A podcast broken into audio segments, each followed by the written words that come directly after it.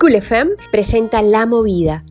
Hola, soy Daniela Horta y les invito a descubrir gente extraordinaria.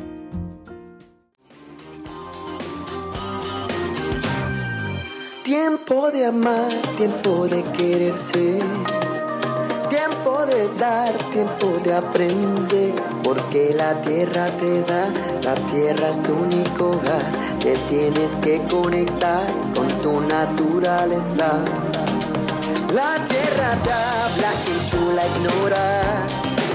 Y si ella grita, tu alma llora. Desconectaste tu ser, te distrajiste tal vez con el dinero y placer. ¿Será que no puedes ver? Nosotros somos almas, todas de un mismo ser. Tiempo de amar. ¿Qué dicen ustedes? Hoy nuestro extraordinario es Alfredo Hidrobo, músico, multiinstrumentista, graduado en la prestigiosa escuela de Berklee College of Music de Boston, compositor, también fotógrafo, creador del fenómeno Luna Llena de Tambores, uno de los eventos musicales más importantes de Panamá, festival que hace más de una década hace brillar a la familia panameña al son del tambor. Cuando digo fenómeno, luna llena, es, por ejemplo, porque en un país de un poco más de 4 millones de personas ha logrado convocar para su festival a más de 250 mil en 111 eventos que hemos disfrutado una vez por mes a la luz de la luna llena. Alfredo además recientemente inauguró junto a su esposa un centro cultural llamado El Lunario. Dicta talleres especiales como por ejemplo los relacionados con música para sanar, meditación al ritmo del tambor y Alfredo además tiene una sonrisa muy especial, siempre una sonrisa que nos brinda a todos sin ninguna mezquindad. Y entre sus lunas hay una que brilla mucho y es Lunita, su pequeña hija. Bienvenido a la movida, Alfred. ¿Me escuchas? Wow, qué bienvenida más hermosa. Gracias, Dani. Gracias por invitarme. De verdad que muy feliz y a todos los que nos están escuchando, Gracias por estar sintonizado en este lindo momento. Muy feliz nosotros de tenerte por acá, vía telefónica, compartiendo, como hacía falta, Alfred, porque de verdad que de los eventos que disfrutaba últimamente antes de pandemia eran mis meditaciones al ritmo del tambor. Alfred, muy buenas. Quería comenzar preguntándote por los, el origen de todo esto. ¿Cómo descubre Alfred Drobo que su vida va a ser la música? ¿Cuándo fue ese momento en el que tú dijiste, por aquí es la cosa? Mira, yo, comencé simplemente como un melómano. Yo amaba la música. Amaba la música y esto me lo cuenta una tía mía, imagínate. Esta es una historia fantástica. Eh, mi tía me cuenta que cuando yo era muy chiquito, imagínate cuán chiquito yo era que en la tapa de un piano la veía al nivel de mis ojos. Y yo dice que yo venía a la casa de ella y yo trataba de levantar esa tapa pesada. Y cuando comenzaba a tocar las teclitas del piano, ¿verdad? Porque tenía un interés desde muy chiquito saber qué era, ella me regañaba, me decía, no, no, no, no, no, no, con eso no se juega. Y ese, imagínate si yo hubiera, me hubieran dicho, juega con esto, desde muy chiquito hubiera estado tocando música. Pero bueno, las cosas pasan cuando pasan y la historia termina en que básicamente ese piano un día yo voy a la casa de mi tía ya de grande, ya hace, serán hace 10 años, y yo le digo a ella que tía, los pianos no son para ponerle cuadros ni flores encima, son para tocarlos. Así que siento y temo decirte que me lo vas a tener que dar. Cosa todo, la que, lo que se dio, supongo. Yo con la música siempre he sido así.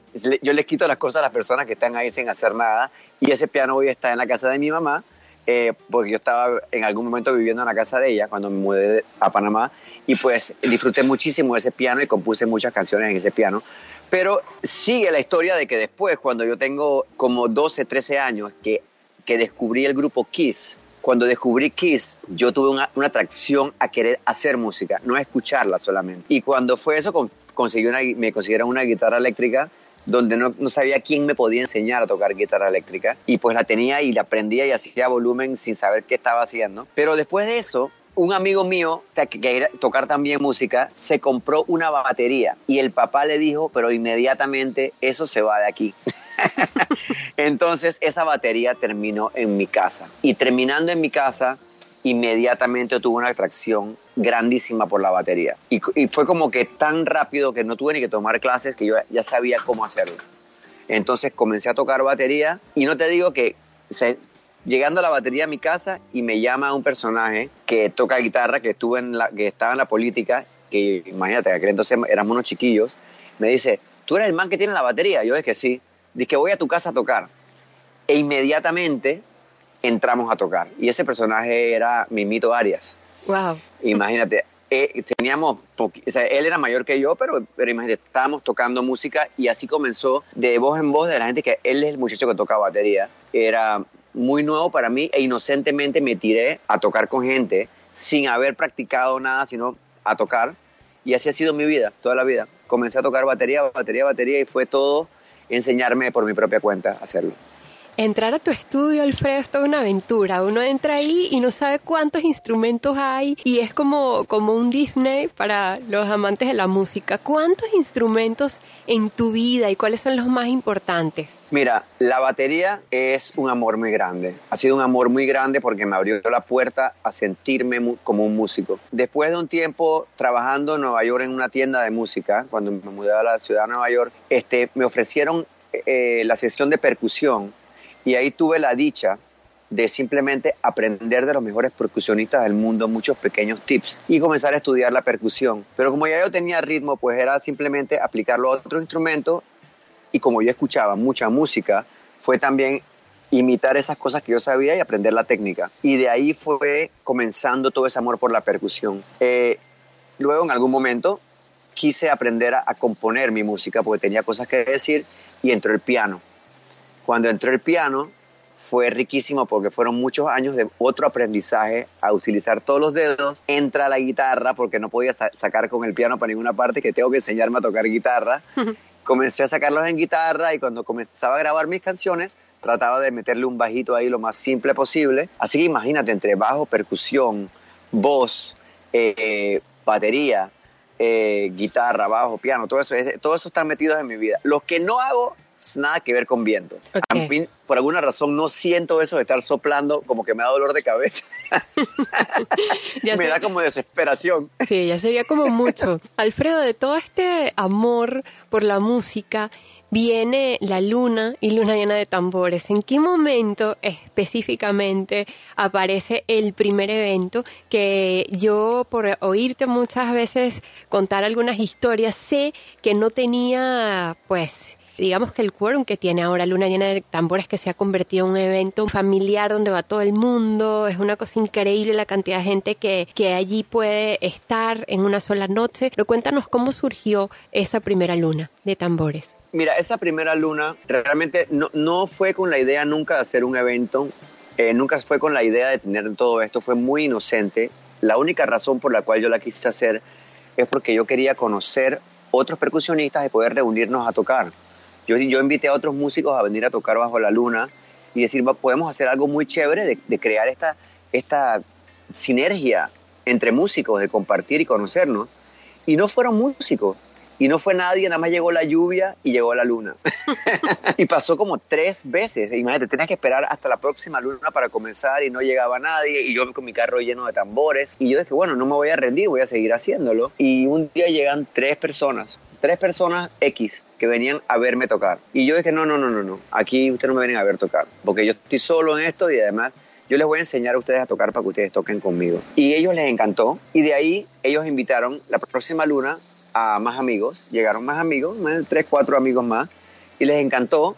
Y la próxima luna llegaron, vamos a decir, que 20 personas y, y, así fue pasando hasta que llegamos a diciembre. Todo eso comenzó como en julio. En diciembre, cuando terminaba el año y comenzaba el verano en enero, me llama la ciudad de saber de que, oye, nos encanta lo que tú estás haciendo, te podríamos contratar para que tú hagas los eventos de verano. Y yo dije por supuesto, ahí sí llegaron como sus buenas 200, 300 personas y fue hermoso bajo aquel árbol de Corotú que teníamos la luna, el árbol y las personas y los tambores. Y los veranos ya fueron convocando mucho más, pero al comienzo no fue mucha gente. Eso fue la primera, la primera, primera fue nadie. Fue, fue simplemente una, unas ganas de convocar. Y, y, es, un, es hermoso como saber que la perseverancia, eh, la intención y el, al, y el alinearse junto con, con la luna, que ella es, tiene más seguidores que nadie y no tiene y, y, no tiene redes sociales. bueno, sí, sí tiene, en Panamá tiene una. Luna llena de tambores es, una referencia, definitivamente.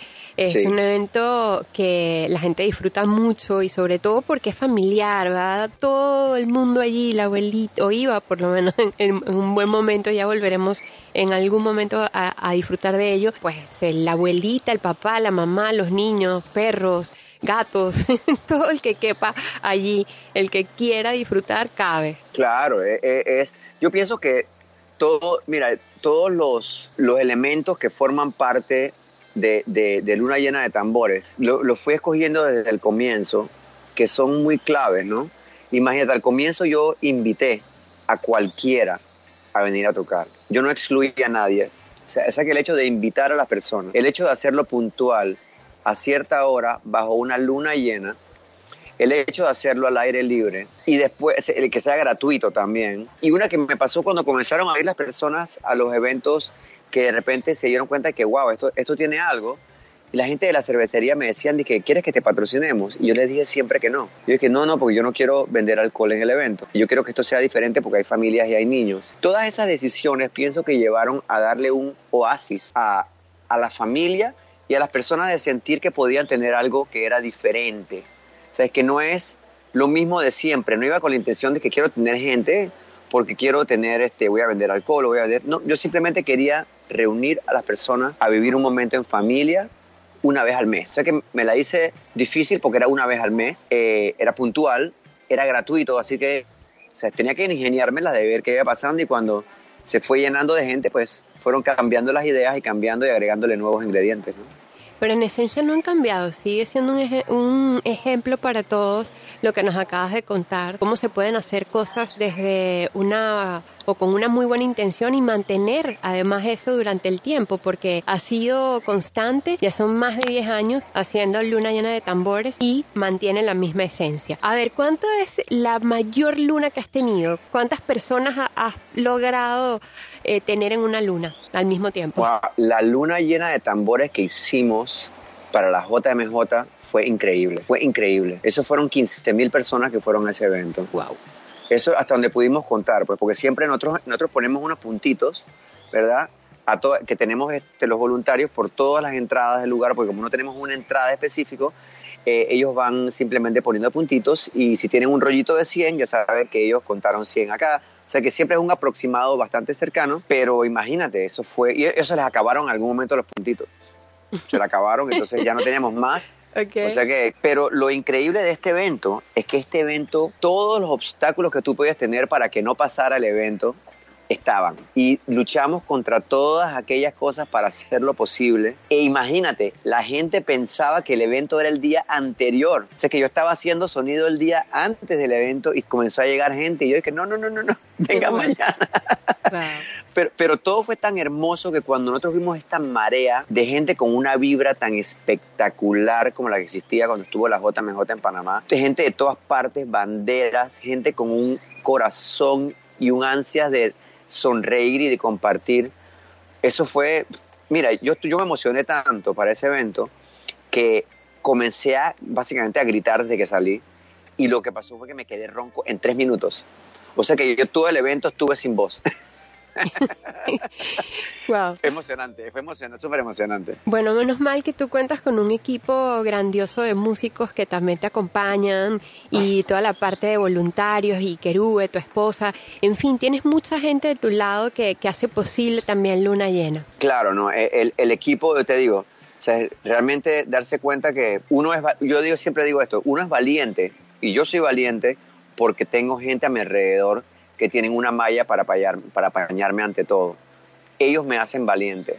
No es que yo soy valiente porque sí. Entonces, entre todos nos apoyamos y es un equipo muy hermoso donde Sin que es la persona que organiza todo este evento, que ella tiene una manera de, de, tener un liderazgo importantísimo en el evento.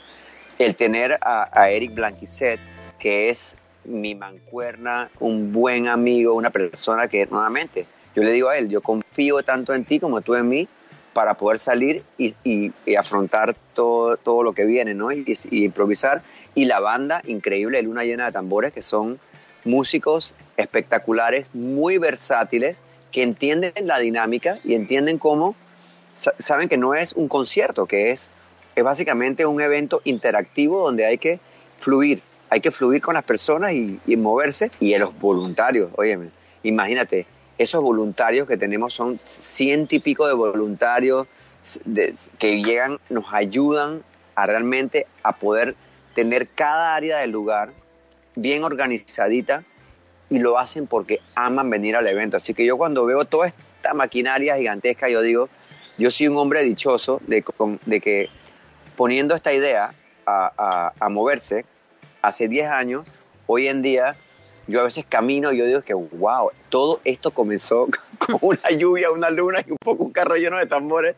Me río y, digo, bueno, hay que hacer que uno es, uno está bendecido, ¿no? Realmente sí. Increíble. También hace poco inauguras el Lunario, que es un centro cultural, ahí se dan muchas actividades, incluyendo pues la meditación que nombramos al principio, el ritmo del tambor que me encanta y una cantidad de clases que dictan allí. Y también dictas talleres que tienen que ver, no sé si actualmente los estás haciendo todavía, pero que tienen que ver con el poder sanador de la música. ¿Me puedes contar un poquito sobre esto? ¿Sobre el Lunario o sobre los talleres? Las dos, las dos. Bueno, lo que tú, todo, todo, lo que nos quieras contar, somos todos ellos.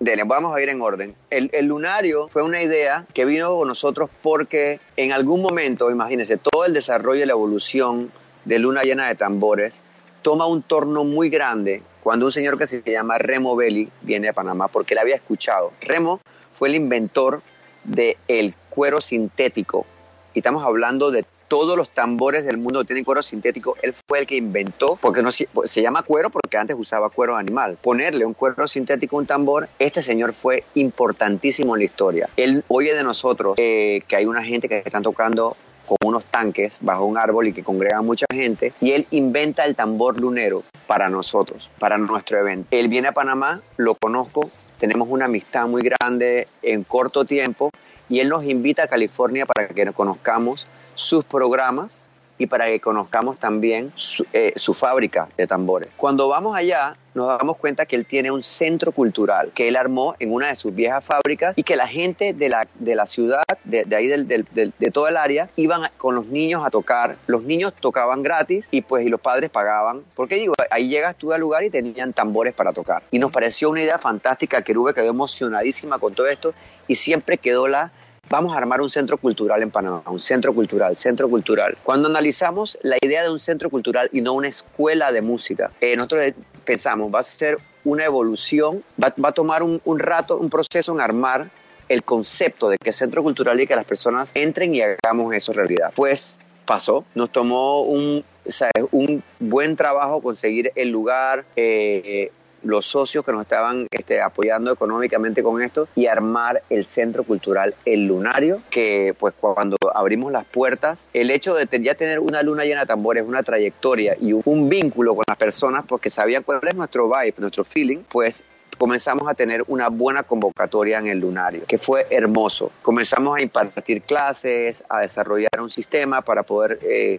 mostrarle a los niños y yo quería también, yo decía que yo no quiero papás profesionales, yo quiero papás que en vez de estar esperando aquí, ellos también entren a un salón de clases y tomen clases, porque nunca es tarde para empezar. La mayoría de los adultos dicen, ay, no, pero es que lo que pasa es que ya yo, ya yo qué.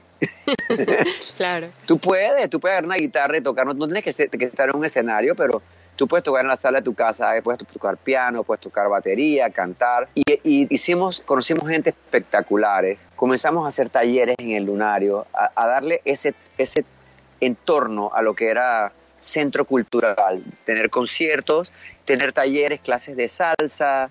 Y yo decidí que yo, es que bueno, si estoy aquí dando clases, ¿por qué no agarramos y hacemos lo que yo hago con el, con, a diferencia de luna llena, aprendes a hacer tambor y lo, lo atamos también a hacer una meditación con el tambor, porque el tambor es una meditación. Correcto. Tú entrar a tocar, entras a un punto de, y ya me ha pasado, eh, tú comienzas a tocar un ritmo y si lo tocas por un largo periodo de tiempo, entras en, un, trance.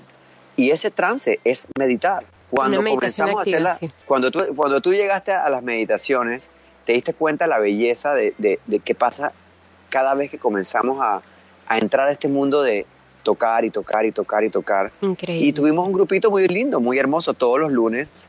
A las siete y media, ¿verdad? Que estábamos tocando a las siete. Un, grupito que cada vez se hacía más grande y además que habla muy bien de todo lo que describes. El lunario es un lugar para todos también, bajo el mismo concepto, bajo la misma esencia de la que ha salido todo, todo lo que has creado, Alfred, porque ese eres tú también, eres muy inclusivo y eso se siente, ¿no? Y, y Querube también. Uno llega a ese lugar y es un lugar para todos. Y allí había niños, desde niños con incluso llegamos a tener en algunas clases niños especiales. Fue una experiencia lindísima.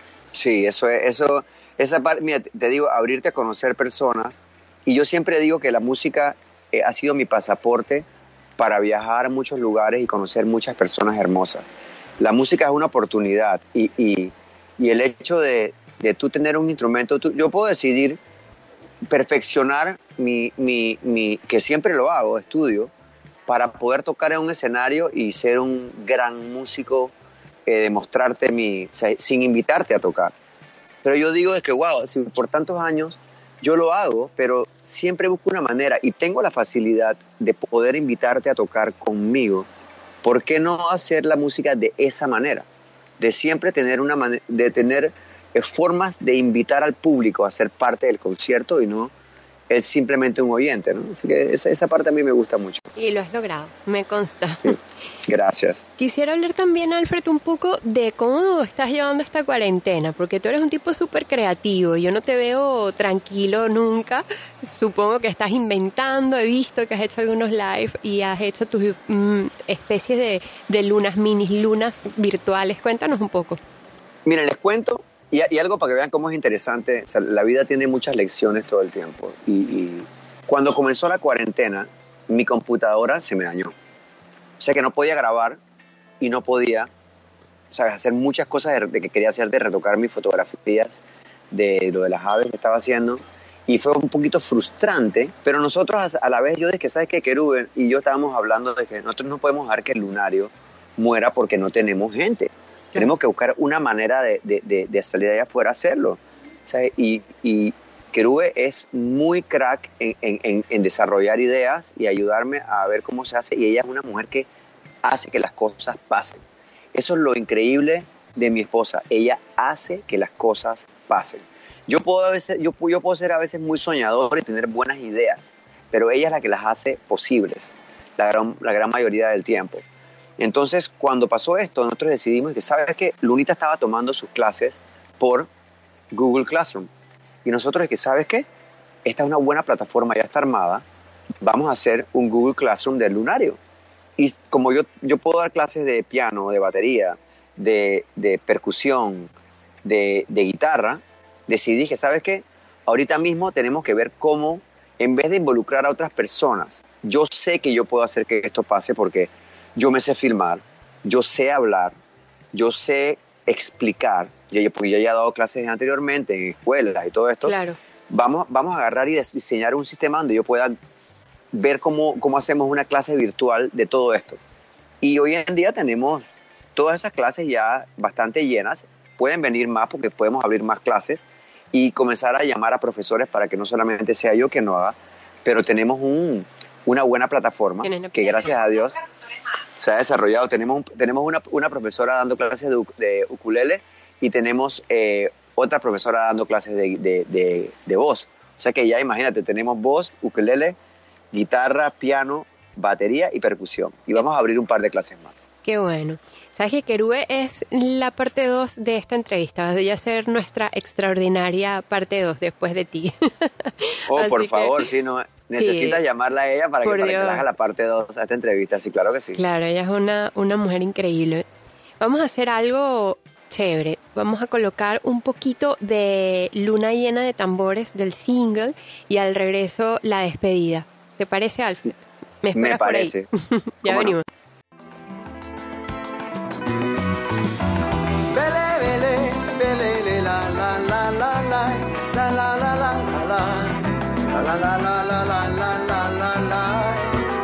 Luna, luna, luna, lunita, luna, luna, luna de coral.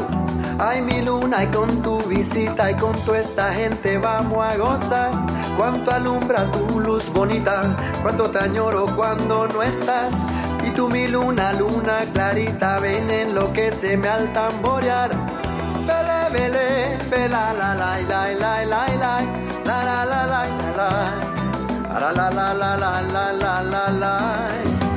Es que la luna llena llegó y el holgorio ya se formó. Suena que suena con mi tambor, ese fiestón que ya se formó. Es que la luna llena llegó y el holgorio ya se formó. Suena que suena con mi tambor, ese fiestón que ya se formó y dice, y dice,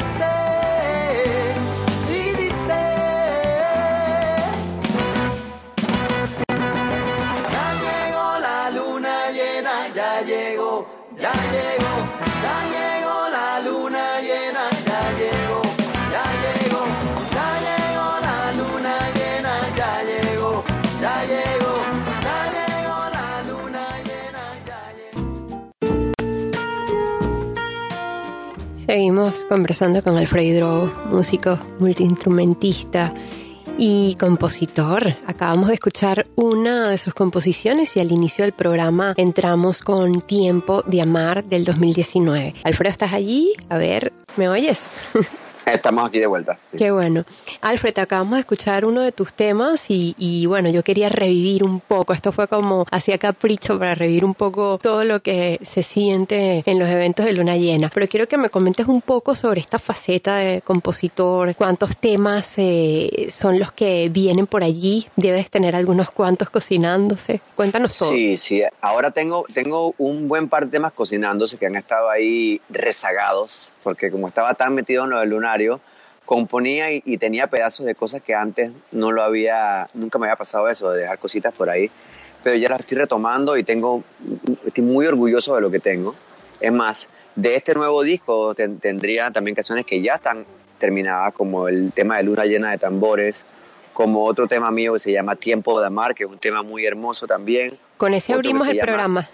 con Tiempo de Amar, sí. imagínate, tenemos, tenemos El Mar, que esa canción a mí me encanta, la canción del mar, tiene un mensaje muy, muy bonito también, y otra que se llama Lola, imagínate, la escribí yo este, a mi hija Luna, cuando estaba bebecita chiquita, yo le decía, es que Luna tiene ganas de bailar.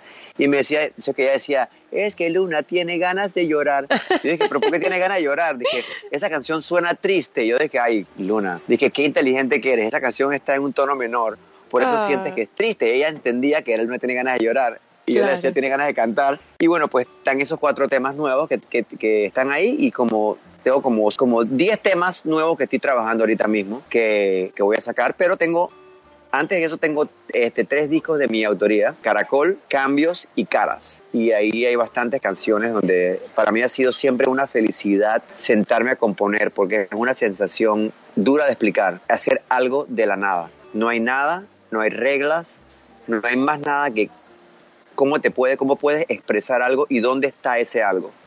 Y cuando tú comienzas a, a entrar a ese mundo y armas una canción donde tienes un mensaje con una letra, con una melodía, con todas estas cosas, para mí es como si hubiera construido un edificio, es como construiste algo es increíble que tiene forma, tiene sentido, tiene color, tiene todo. Nada más invitar a las personas a entrar para que lo conozcan, ¿no?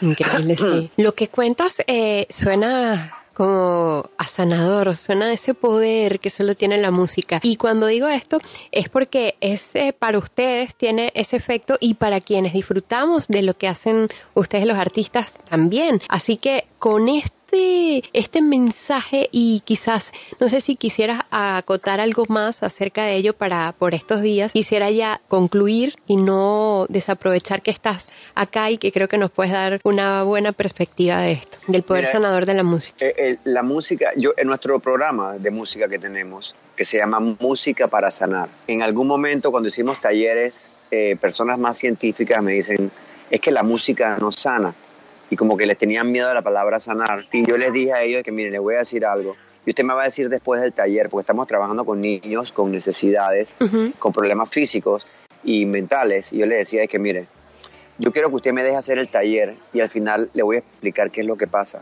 Yo no estoy hablando de sanar como una medicina, pero el, el, el, alma, el lenguaje del alma es la música. Y la música no necesita palabras para expresarse el alma sabe sanarse ella sola y es esa luz que nunca ningún doctor ni nadie ha visto dentro del cuerpo. Simplemente es algo que, que sabemos que existe, que hay una alma, algo que existe. De ahí viene la palabra animales, del ánima, del alma, ¿no? Imagínate, entonces cuando yo hago un taller y termino con esto, tú iluminas el alma de las personas a través del lenguaje que el alma inventó, que es la música. El poder sanador de la música viene de ahí, que el alma entiende ese lenguaje muy bien y nos podemos todos conectar con ese lenguaje. Y en este momento que estamos viviendo ahorita mismo, podemos sentir y apreciar la belleza del lenguaje de la música en nuestras vidas para acompañarnos para enseñarnos, para tratar de aprender a hablarlo y usarlo en estos momentos tan necesarios de un cambio. Porque yo veo lo que está pasando en nuestro mundo ahorita mismo es que nosotros los seres humanos pensamos que vivimos en un mundo, en una seguridad. Siempre hablamos la palabra seguridad, pero realmente el mundo en el que vivimos es un mundo inseguro. Nosotros vivimos en la inseguridad, ¿verdad? Vivimos en la inseguridad, vivimos en el cambio. Eso es lo, lo realmente lo, lo que pasa en este mundo. Tú sales y tú no sabes qué va a pasar. No hay, no hay nada que te asegure que tu día va a ser así o así. Entonces, hoy en día, más que nunca, estamos sintiendo una inseguridad. Y en esa inseguridad, si nos relajamos y dejamos que el arte y la música nos dejen viajar, sintiéndonos más calmados y más, ¿sabes?, como acompañados. Vamos a decir, la seguridad es sentirse acompañado con algo que entendemos, que es nuestra cultura y nuestra música, nuestro arte, pienso que es un buen momento para vivir. Estoy de acuerdo, mm, totalmente de acuerdo. Creo muchísimo en el poder de la música, esa certeza que nos da la música, algo así podríamos decir, ese poder sanador que tiene y volver a, la esencia, a lo más humano, a través de, de ella. Y lo has descrito muy bien. Te agradezco mucho, Alfred, por haber estado estos minutos en la movida, por habernos dejado este mensaje final y pues vamos a seguir los pasos de todo lo que haces y extrañando siempre las meditaciones, así que pronto las haremos así sea virtuales. Sí, sí, por ahí las hacemos de nuevo. Y, oye, Daniela, mil gracias porque tú siempre nos has apoyado muchísimo. De veras que tú eres una persona espectacular. Te, agradezco este, ofrecernos este momento tan importante para comunicarle a las personas un buen mensaje, que todos los radioyentes se encuentren seguros, que sigamos solidarios, que estamos haciendo algo muy importante para el planeta, para el cambio de todos nosotros. Así que gracias por escucharme y darme su tiempo. Soy Alfredo Hidrobo de Luna Llena de Tambores y pueden seguirme en mis redes sociales de Instagram, eh, de Facebook y también pueden este, escuchar mi música en Spotify bajo el nombre de Alfredo Hidrobo y te agradezco un millón por todo este tiempo, así que gracias, gracias mil, Dani. Te agradezco yo a ti, le mando un abrazo gigante a Kerube y a Lunita también. Muchas gracias, un abrazo a ti. Soy Daniela Horta y hasta aquí nuestro episodio de hoy. Puedes escucharnos en streaming por coolfmpanamá.com y seguirnos en nuestras redes arroba la movida panamá, arroba coolfm89.3. Gracias por tu sintonía.